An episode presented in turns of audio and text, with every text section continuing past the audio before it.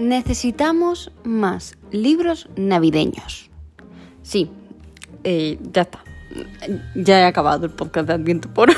No, en realidad lo que te quería contar hoy es por qué creo que sacar libros navideños o en general libros muy estacionales puede ser una buena idea. Es más, creo que puede ser muy buena idea si los autopublicas además.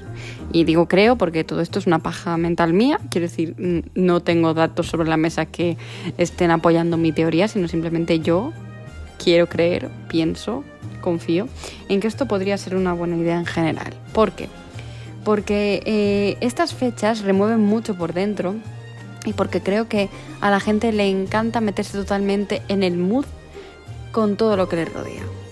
Y, y sé que a lo mejor hay gente que me escucha y que no es tan navideña. Es que yo, he de decir que yo era muy grinch.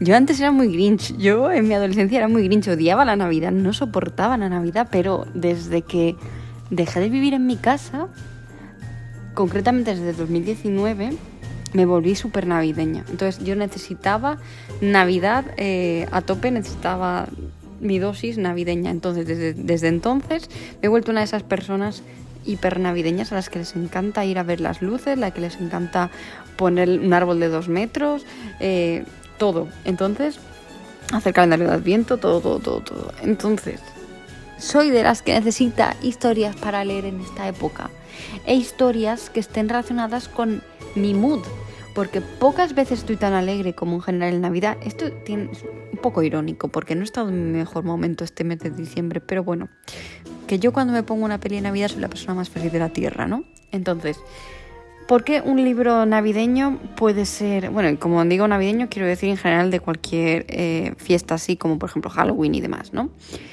Porque precisamente eso, porque es un producto que puedes crear únicamente para esas fechas, o sea, quiero decir que puede estar a la venta únicamente para esas fechas, que es algo muy concreto y que atacas a un nicho muy eh, cerrado. Por lo tanto, en marketing a mí siempre me están diciendo que hay que buscar el nicho, hay que buscar el nicho, hay que buscar acotar lo máximo posible esa historia a la que vamos a escribir para atacar a ese grupo y que ese grupo nos compre sí o sí. Entonces, ese ha sido mi vecino. Entonces, Em, escribir historias navideñas. Importante. ¿Deberíamos hacerlo más? Sí, voto por ello. En general, que escribamos más historias navideñas, leña. Y aprovechad. Yo hoy eh, tenía intención de ir al cine, esto ya en modo diario, pero no hay ninguna peli navideña. Así que ya me ha cortado el rollo, ya no quiero ir al cine. Y aparte quería decirte que, no sé si te acuerdas, pero el jueves pasado, el, el calendario de Adviento número 9, el podcast de Adviento número 9, te dije que yo acababa de salir de grabar algo relacionado con la autopublicación. Bueno, pues ese algo salió el lunes pasado. Lo que pasa es que esta semana a mí se me ha ido olvidando porque con unas cosas y otras he ido olvidando que esto ha ocurrido y vengo aquí a recordártelo por si acaso. Eh, he salido en el podcast Libro Rayado que tiene Sebas G. Muret en Podimo. Es un podcast de pago, pero tengo entendido que Sebas tiene un enlace que si entras y te registras por ahí es gratuito. Y en ese podcast lo que hacemos es hablar de las polémicas de la autopublicación y zanjar si autopublicar es una buena idea, sí o no, si sale rentable, eh, etcétera, etcétera. Entonces, bueno, si te interesa escucharme, está ese episodio del podcast con Sebas, que a mí me encantó conocer a Sebas, por, bueno, ya lo había conocido en persona, pero charlar con él más de cinco minutos. Eh, estuvo súper guay, entonces me, me lo pasé muy bien y que si te interesa, pues vayas allí. Y bueno, ah, también, ya que estoy hablando de que necesitamos más libros navideños, que sepas que yo he conseguido acabar mi relato navideño, ¿sí? Me pegué el, maratón del siglo, no sé si te lo dije el mismo día, yo te dije esto el, miércoles, creo. Entonces, eh, yo esa noche estuve escribiendo, o sea, estuve escribiendo desde las 12 del mediodía hasta las 11 de la noche y al día siguiente me, levanté y acabé el relato.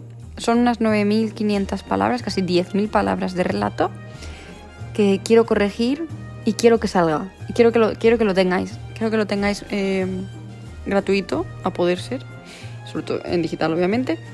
Y, quiero, quiero, quiero, quiero que lo veáis. Estoy muy, muy emocionada, me gustó mucho escribirlo. No os esperéis la panacea de la literatura. Es una historia mamarracha que me apetece leer, que meto todos los clichés de la Navidad con los que yo me divierto. No te esperes una relación, ah, eh, relación no amorosa, pero no te esperes una relación ahí súper currada y súper slow born, eh, slow born, no, slow burn, eh, a fuego lento, ni nada de esto. Yo en 10.000 palabras tampoco puedo hacer demasiado, entonces me lo he pasado muy bien, eso es lo que importa.